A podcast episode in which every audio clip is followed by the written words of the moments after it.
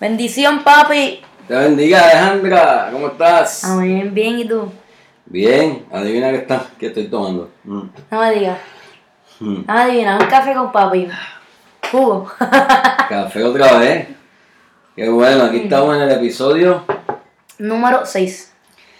¿Y cuál es el tema? El tema para hoy es redoble.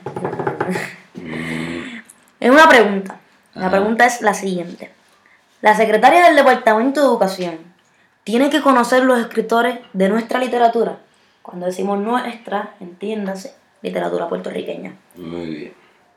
Esta pregunta eh, la- surge porque en los pasados días, en una entrevista en WKQAM, una entrevista que le hizo Rubén Sánchez a Julia Kelleher, al final de la pregunta, de, perdón, de la entrevista, le preguntó que si conocía quién, quiénes eran, quiénes fueron Manuel Cerón Andía y Enrique Laguerre. Exacto. Y Ajá, yo, Ah. yo, yo estaba, yo escuché la entrevista porque fue bien, tem- bien temprano en la mañana, yo acostumbro en lo que hago café, pues prender el radio y escuchar a las 6 de la mañana que comienza ese programa. Pues cuando vi que estaba entrevistando a la secretaria de Educación, pues obviamente eso. Pertinente para mí, comencé a escucharlo. Eh, al final de la entrevista, le estaban hablando de otros temas, temas de los que se están discutiendo hoy día también, todo este asunto de las escuelas charter y demás. Ya había concluido la, la entrevista, Alejandra, realmente. Y Rubén Sánchez, para mí, traído por los pelos, sí, a la cañona. este sí, porque estaba totalmente fuera de contexto las preguntas, no estaban hablando de esos temas, pues le dijo, le hizo esa pregunta, ¿quién, ¿usted sabe quién es Seno Gandía? Eh, un silencio, fue un silencio. Y luego le, no, no conforme con eso, ella no le contestó, nos dijo que no sabía, pues le pregunta, ¿y Enrique Laguerre?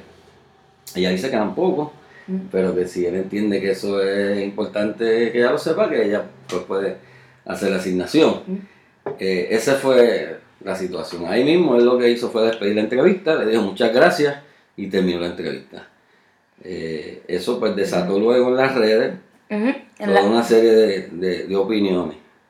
Pues por eso es que entonces nosotros queremos opinar, ¿Verdad? queremos saber lo que opinaron gra- nuestros... grabar este episodio para dar nuestra opinión y para comentar algunas de las, de las opiniones que dieron las personas que escuchan nuestro podcast, Ujú. comentarlas aquí. Eh, ahí, a- antes de seguir, quisiera hablar sobre la diferencia ¿verdad? de tiene y debe. Ok.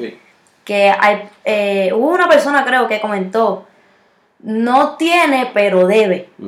Porque mayormente la, eh, al decir debe, perdón, al decir tiene, la- eh, las personas piensan que es como más obligatorio. Obligatorio. Tiene. Y debe es una, como sugerencia. Como una- eh, ¿Qué tú piensas de eso? Fíjate lo que, la diferencia que hace un verbo. Y, y una de las personas que comentó en la página de un, café con papi, así lo dijo. Eh, eh, digo, si fuera tiene, pues no. Si es debe, pues sí. Como tú dices, pues el verbo, al decir que tiene es imperativo, A mí, ¿verdad? a mí me gusta esa, esa Esa perspectiva. perspectiva. Y lo explicó, ¿verdad? Debería por cultura general, por el puesto que ocupa, pero no tiene que saberlo porque no, no es tan relevante para labor que ella está haciendo. Ella no da clase de español. Exacto, entonces pues tiene un punto esa persona, obviamente. Y hubo otras opiniones más, Sí. como cuál, porque este, la de... An- antes de, de reseñar eh, o comentar las siguientes opiniones, debemos decir que la mayoría de las Ok. personas di- eh, dijeron que no. O sea, no a- la secretaria del Departamento de Educación tiene que conocer los escritores de nuestra literatura. La mayoría dijo no. no. Por diferentes razones, pero en general la contestación era no. Sí, Eh. categóricamente muchas personas escribieron no.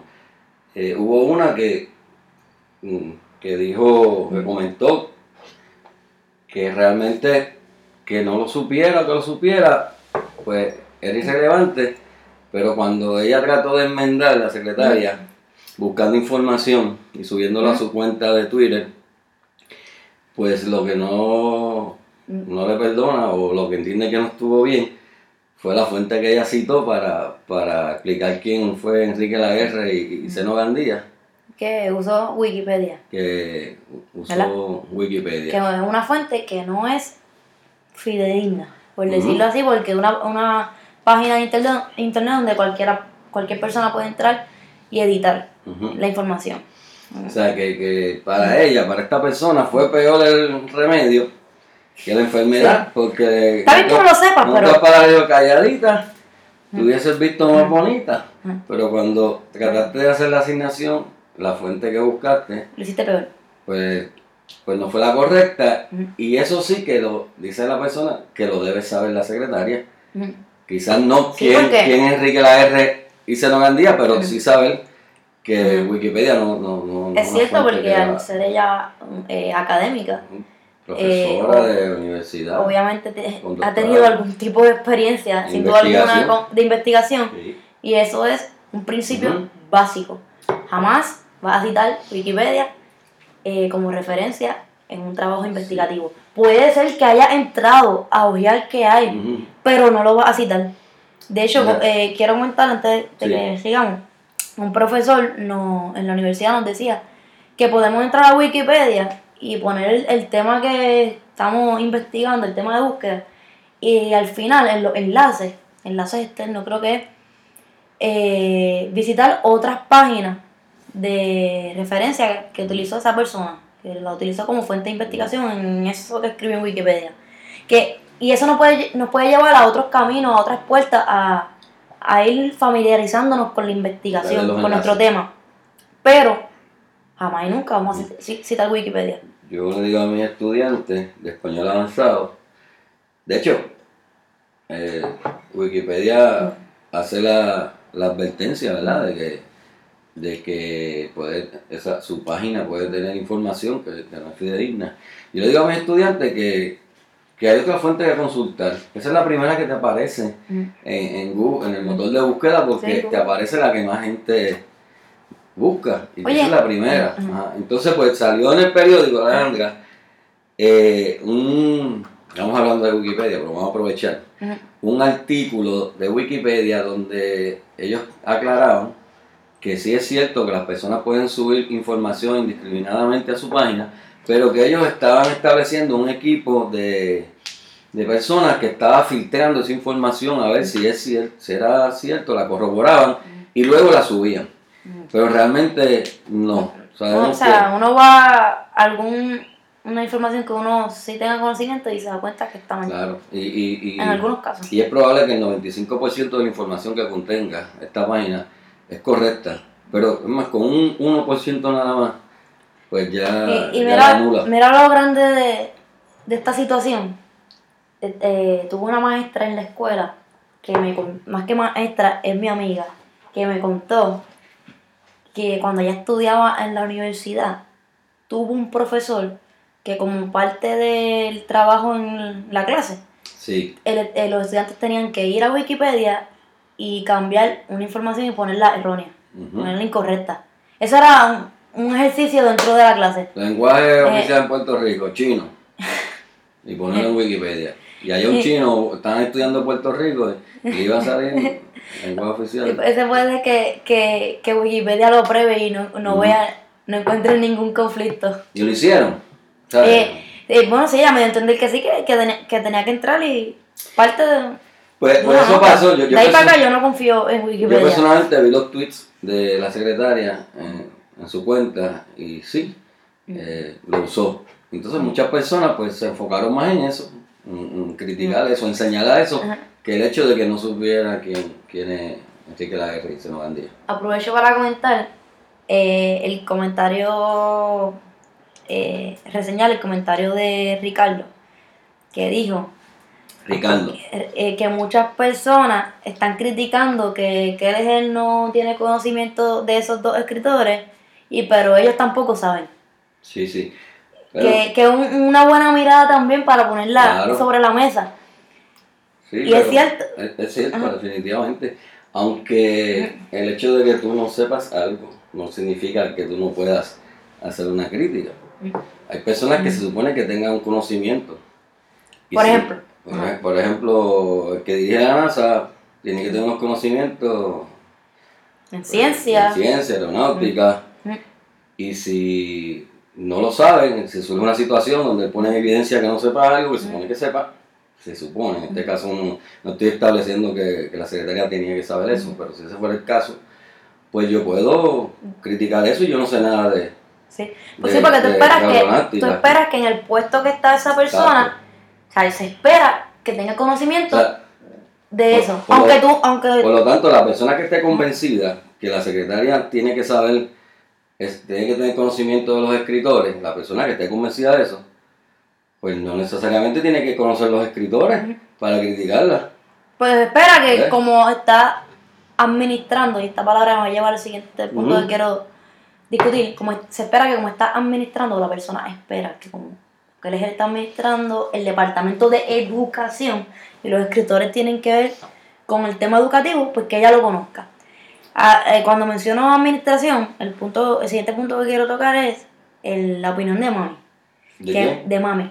Ajá. Que mami dice que, eh, que él, es está en ese puesto para administrar. Un puesto ¿verdad? administrativo que no tiene que ver directamente con la sala de clase.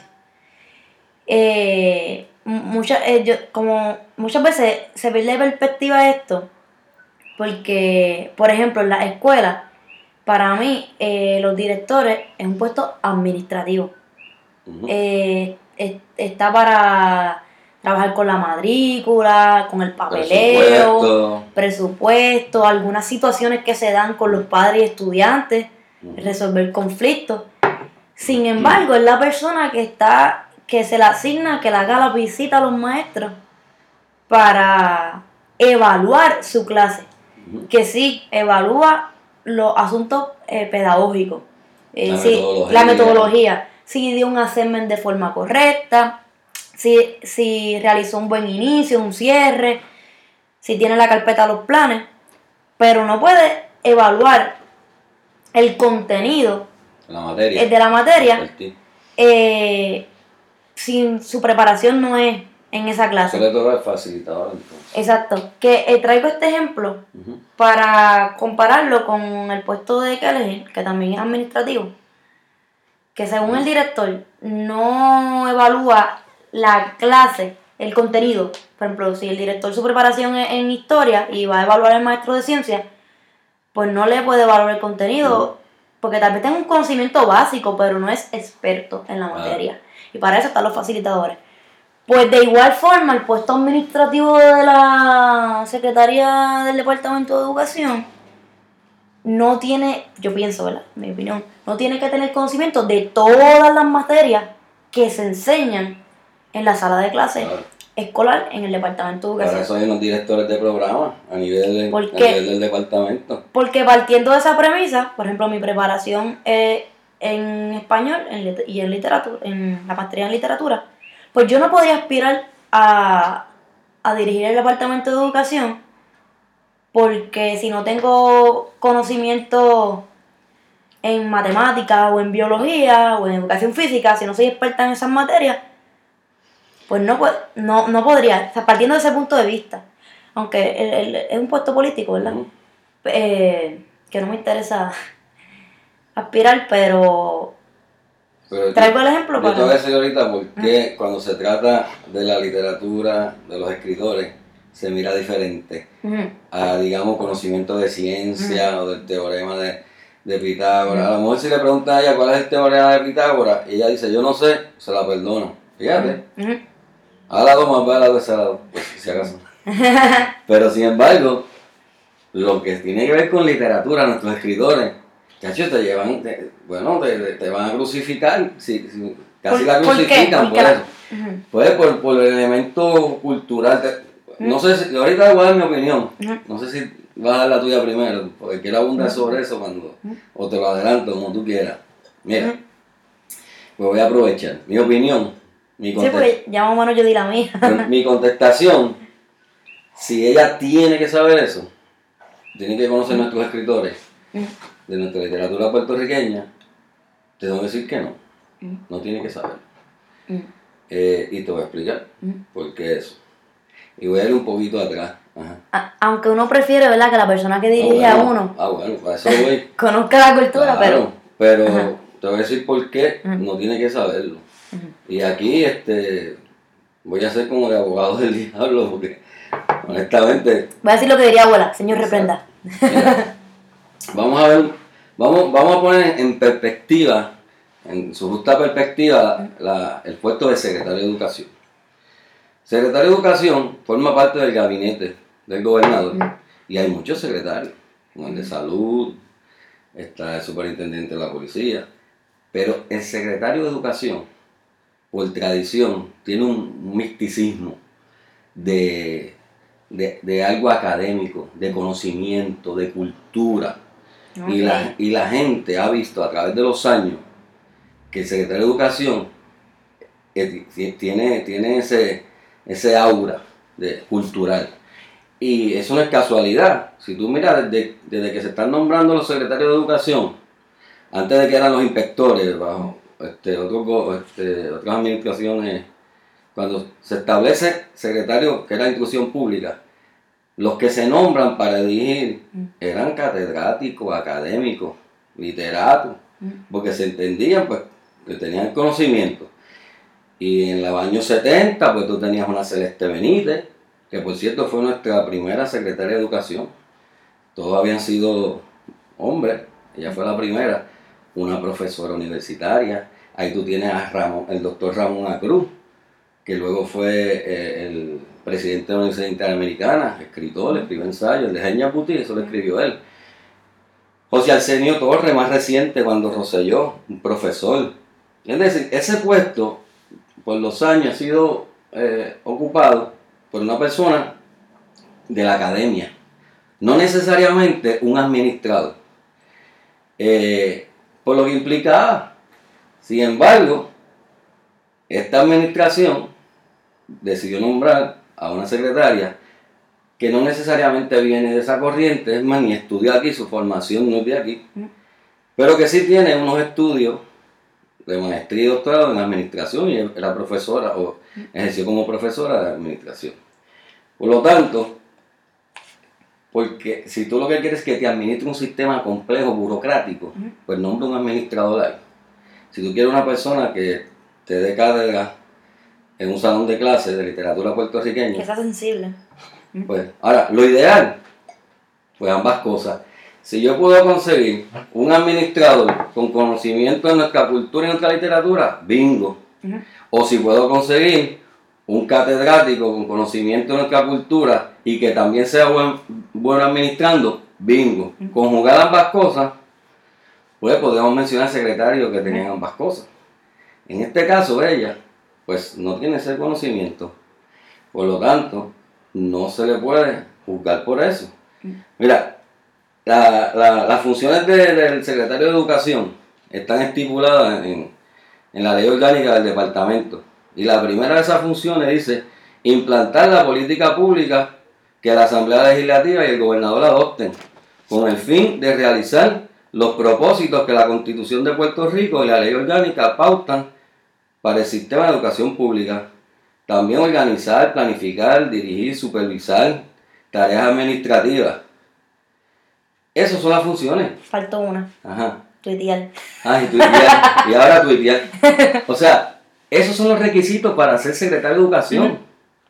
No, no tienes que tener un doctorado en, en literatura puertorriqueña. Y si ella cumple para, para, para eso, pues está capacitada.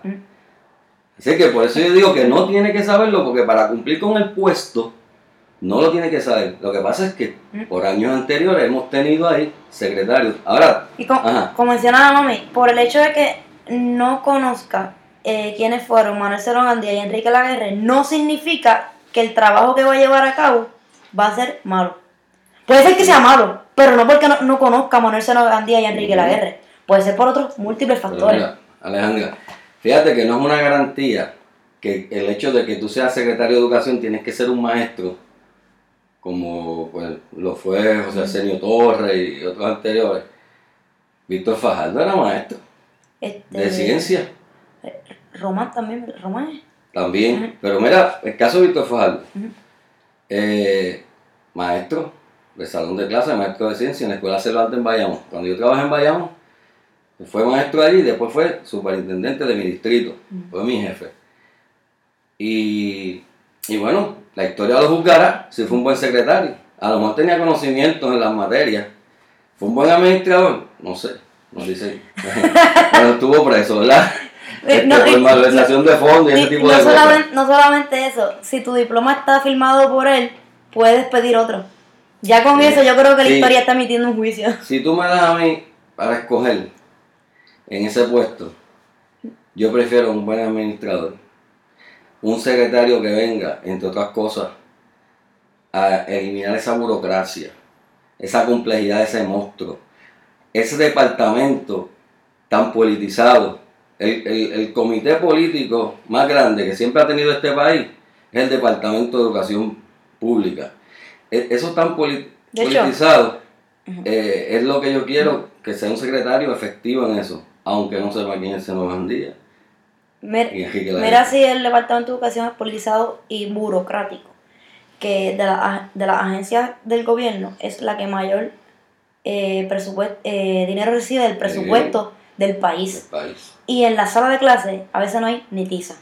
¿Cómo es posible que a la agencia que se le asigne mayor cantidad de dinero no haya los recursos en la sala de clase? Algo está pasando. O sea, se queda en, en lo administrativo y no llega a donde realmente se necesita. Alejandra, el desastre, que es el Departamento de Educación, pues la culpa la tiene, obviamente, los políticos también. Han jugado con eso. Mira, en los últimos 20 años, en los últimos 20 años, ese departamento ha tenido más de 10 secretarios de educación. En el cuaderno de Fortuño, Alejandra, eh, ese- en esos cuatro años hubo entre 3, a 4 secretarios en un cuadrenio. Y, y todo, alguien viene, pone una nueva for- un reglamento nuevo, el otro lo quita. Pone una un nuevo formato de plan, el otro lo quita. Y entonces, Yo No llegamos a ningún lado. que el secretario de Educación no debe ser a cuatro años. Porque ¿cómo va a poder implantar una filosofía educativa en cuatro años si aquí quitan uno y ponen otro? en ¿no? el mismo cuadrenio. Bueno, Fortuño tuvo tres. Y, y casi cuatro, yo creo, en cuatro años. Ya te digo, más de diez en los últimos 15, 15 años a 20 años. O sea, es es una barbaridad. Pues necesitamos un secretario que administre este departamento bien. haciendo referencia al Departamento de Educación, al aspecto burocrático, administrativo. Eh, hago la aclaración antes del comentario que, que voy a decir, pues, para no se malinterprete. Sí. Esto no tiene que ver con los maestros que día a día están en la sala de clase y que son los que logran que la escuela corra. Por Sí. eso son los maestros. Pero refiriéndome al aspecto administrativo y burocrático del Departamento de Educación, recuerdo que un, ma- un profesor que tuve en, en la Universidad de Puerto Rico, recinto en Calle, las clases de pedagogía decía, el Departamento de Educación hay que implosionarlo, ponerle dos o tres bombas y lo único que se pierde son las bombas. Decía él. Ya, eso está fuerte. A, a ese nivel de, de el, el revolú, digamos, por, por una palabra Exacto. que para que visualicen y, y que describe eh, lo que hay allí. Que a- eh, aprovecho para decir también que es lo que tenemos, hay que bregar con eso. Que la, la, eh, en mi opinión, la solución no es, no es venderlo. La solución es eh, modificarlo y que siga siendo público. Para mí la educación tiene que ser pública. Mira, Ale, quiero añadir algo. Eh, mi contestación fue no, pero quiero añadir algo, una nota de cárcel. Mm, Como maestro de español que soy, y tú también, mm. y tus hermanas, yo quisiera y desearía que el secretario o secretaria de Educación tuviera un conocimiento de, de nuestros escritores, de los clásicos de literatura puertorriqueña. Así es que mi consejo a, a todo secretario de Educación es que, que por su cuenta estudie nuestra historia, nuestra literatura, eso no, eso no le va a quitar, no, está de más. Así que, ajá. Vamos a finalmente a decir, ¿verdad? Oye, ¿verdad? ¿Por qué no, por qué no hablamos un poquito rapidito Ajá, de... Para beneficio de, de todos los que nos estén escuchando, Vamos a hablar de quiénes, quiénes fueron Manuel Cero Díaz y Enrique Laguerre. ¿Verdad? Sí, porque todo el mundo criticó a la secretaria. ¿Y Pero- cuántos realmente ¿Cuántos saben? realmente? O se han dado la tarea de buscar luego de, de esta polémica. Exacto. Yo cuando pienso en Manuel Seno Gandía, eh, a más mucho nos pasa que escuchamos el nombre de un escritor y rápido lo que nos viene a la mente es eh, la, obra que lo identifica, ¿verdad? la que el, el canon ha determinado que leamos. Que en el caso de Manuel Seno Gandía, sin duda alguna, es La Charca, Ujú. novela naturalista. Y Bueno, nos Gandía, es como tú dices. Mira que bien. Mm. Estamos en vivo. Nos están llamando al aire. Dame, ¿Quién es? siga. No, mira, te llamo, te llamo ahora que estamos grabando el podcast. En el podcast. ¿Está bien? Si quieres dar un saludito. Si quieres dar un saludito al aire. Ajá. Está bien, te llamo ahora. Eh, Mm. Lo que te decía, Seno Gandía, pues sí, no, pues Seno Gandía, como tú dices, novela naturalista, doctor en medicina, eh, mayormente perteneció a finales del siglo XVIII, eh, siglo XIX, muere en el 1930, escribió La Charca, Garduña, El Negocio, Redentores, entre otras cosas. María le encanta eso. Eh, sí, porque esa Redentores toca el- ese tema de los primeros que toca el tema de la inmigración. Así que Seno Gandía realmente eh, un pilar de nuestra literatura puertorriqueña. Y Enrique Laguerre. Mira, yo hubiese querido que supiera algo de la secretaria de Enrique Laguerre. ¿Por qué? Te voy a decir por qué. Porque Enrique Laguerre fue maestro de este sistema, del sistema que ella dirige. Y yo creo que si tú diriges un sistema, debes conocer al menos los grandes maestros del sistema que tú diriges. Julia de Burgos fue maestra del departamento. Vigilio Dávila. Eh, y Abelardo Díaz Alfaro fue trabajo social. trabajador social. Abelardo de Alfaro fue trabajador social. Vigilio Dávila fue maestro en Bayamón de este sistema educativo. Enrique Laguerre fue maestro. Es como si tú diriges la NASA, pues debes saber al menos los, los grandes astronautas. Pues yo quisiera que al menos, por eso es que Enrique Laguerre me toca, porque eres, Por lo menos es ese. por lo menos ese, porque fue maestro. Que aunque, aunque fuera dijera me Y suena. no solo eso, fue catedrático en el Departamento de Estudios Hispánicos por décadas. Fue considerado para nominarlo al Premio Nobel de Literatura. Vivió casi 100 años, murió a los 99 años. Por lo menos decir, eh, fue escritor Sí. o educador.